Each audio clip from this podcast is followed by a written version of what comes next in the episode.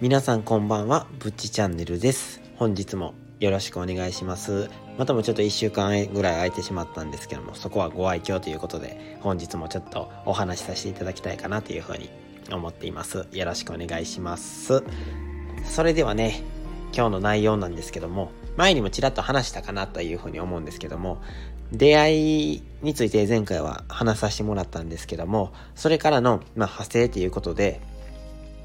まあ、出会い系サイトとかを使うにあたってのデメリットでちょっとお話しさせてもらったと思うんですけども、えっ、ー、と、業者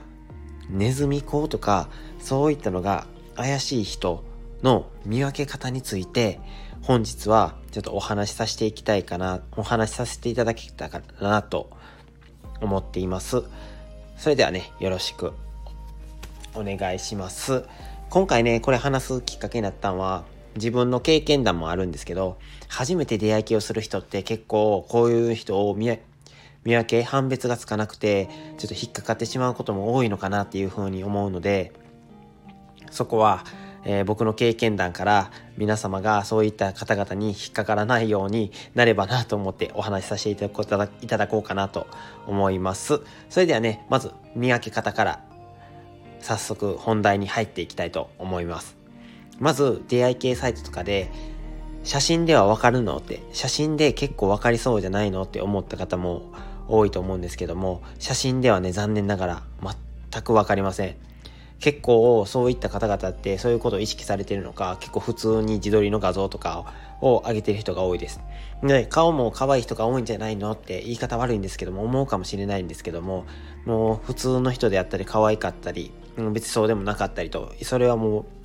人それぞれですね。もうほんまにいろんな人がいてます。写真だけでは区別しないようにしましょう。あ、すいません。咳しちゃいました。んで、えー、次に、プロフィール、写真の、まあ、自分の下とかにあると思うんですけども、写真をクリックして見られる方も、見られるサイトもあると思うんですけども、プロフィールって言って自己紹介をするところがあると思うんですけども、そこでも、区別はなかなかつきにくかったりします。ちょっと怪しいなっていうので、なんか、日々向上心を持って仕事していますとか、楽しく過ごしています、旅行いっぱい行っています、みたいなことを書いてる人はちょっと注意した方がいいです。でもそれだけでちょっと判断するのは、ちょっとまだ早いかなっていうところで、かなっていうふうには思いますう。んで、こっからはちょっと怪しく、どんどん怪しくなってくるポイントになってくるんですけども、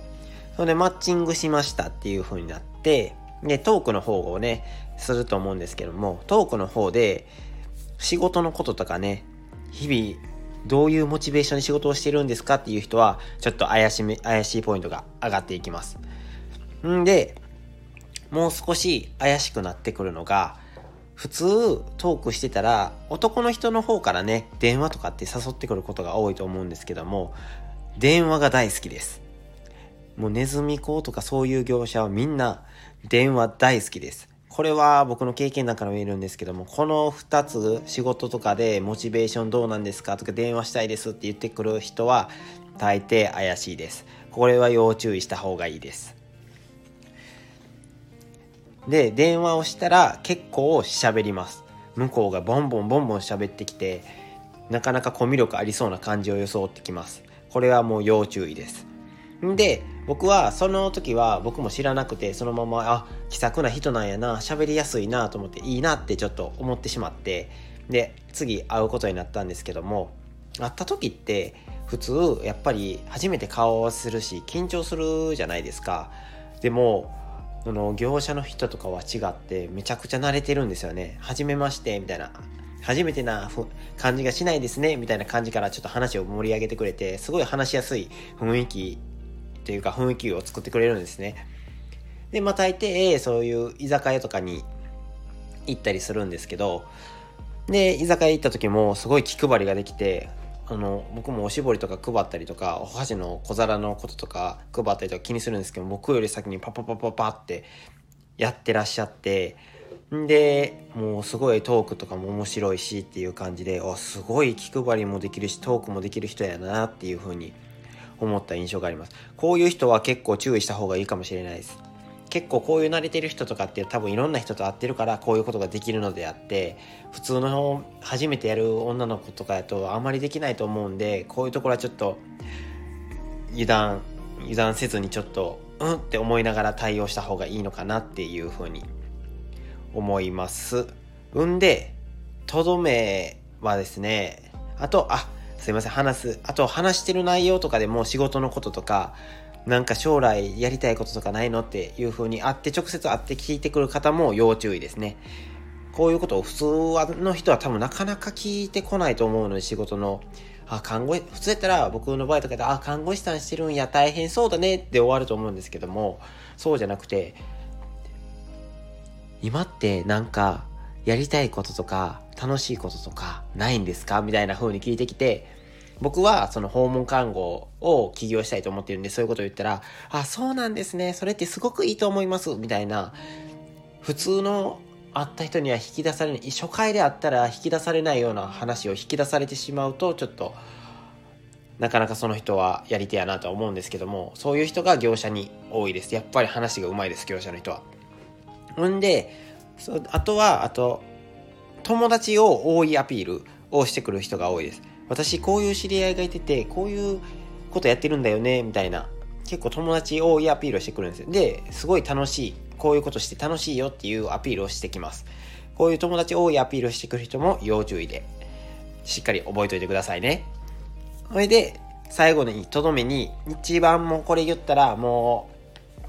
縁を切った方がいいっていうぐらいのワードなんですけど、パーティーとかに誘われます。クラブ行こうとか、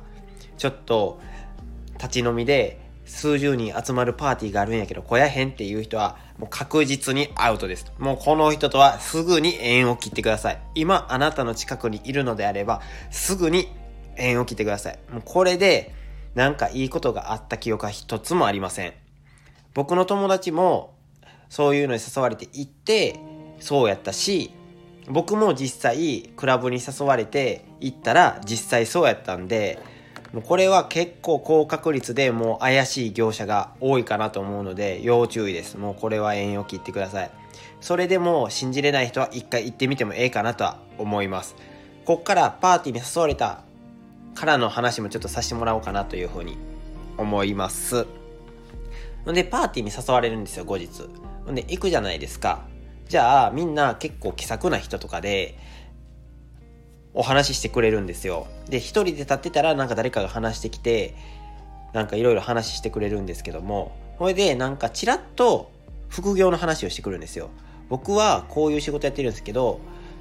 まああまり詳しい内容は言えないんですけど、こういう、ちょっと他でもお金を2、3個収益のもとがありますみたいなことをちらっと言ってくるんですよね。で、そこじゃ気づかなくて、で、なんか、そういう、こういうことをいろいろやったら、自分の将来も幅も広がるし、すごいいいと思うよ、みたいな感じで、すごい自分の、あ、お金を稼ぎたい。もっとこんなことしてみたいみたいな、欲望をかき立たせるような話し方をしてくるんですね。巧妙に。もうこれは本当に巧妙なので、うまいこと乗せられていきます。で、最終、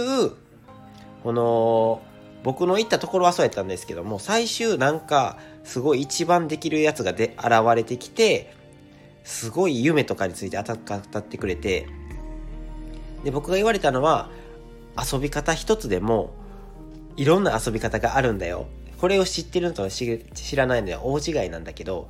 無人島で遊ぶってことを知ってる無人島って実は外国とかだと何十万とかで借りれるんだけど何十万って高いと思うんだけど、数十人で借りちゃえば1人1万だよね。1万ちょいか1万、2万で済むよね。それってすごく楽しくない？みたいな話をされるんですけども、そういった話をしてくる人はもう、話をされて、で、最終、あ、いいですねってなるじゃないですか。やっぱり初めて聞く話やし、何も知らんので。そうやったら今後、ちょっと次、俺タワマンに住んでるから、俺のタワマンに来ない？俺がこういう風になった経緯お話ししてあげるね、みたいな風に言われて、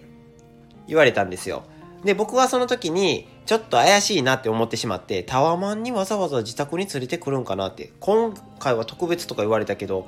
そんなん今回特別なんで俺らそんな話してもないのに言われるんかなと思って一回ネットとかで調べてみたら業者の結構あるあるみたいでこういう流れが。で、あ、これはちょっと危ないなと思ってやめてそのままあのフェードアウトしていったんですけどもここで多分僕が何も考えずそのままタワマンに行ってたらすごい副業の話とかされてあの、お金とか払ってなんかいろいろやってたっていう流れになってたと思うんですけども、さ、ごめんなさい。そのね、タワマンに行けばちょっともうちょっといい内容を提供できたかもしれないんですけど、僕も怖くてちょっとできなかったんで、そこはもうちょっとごめんなさいって感じなんですけども、こういった経緯でちょっと多分ネズミ講とかそういうアムウェイみたいなそういう業者の流れになってくると思うので今日聞いたこの流れはちょっと覚えといたら出会い系をする上ですごい役に立つかなと思ったのでお話しさせていただきました。ちょっとね、あの、熱くなってしまって、物事の話す順序がちょっとややこしくなってしまったかもしれないんですけども、そこはご了承をお願いします。もし、またわからない点とか、こういう人ってどうなんですかねっていう相談があればコメントとかでも受け付けておりますので、よろしくお願いします。それでは皆さんおやすみなさい。ぶっちチャンネルでした。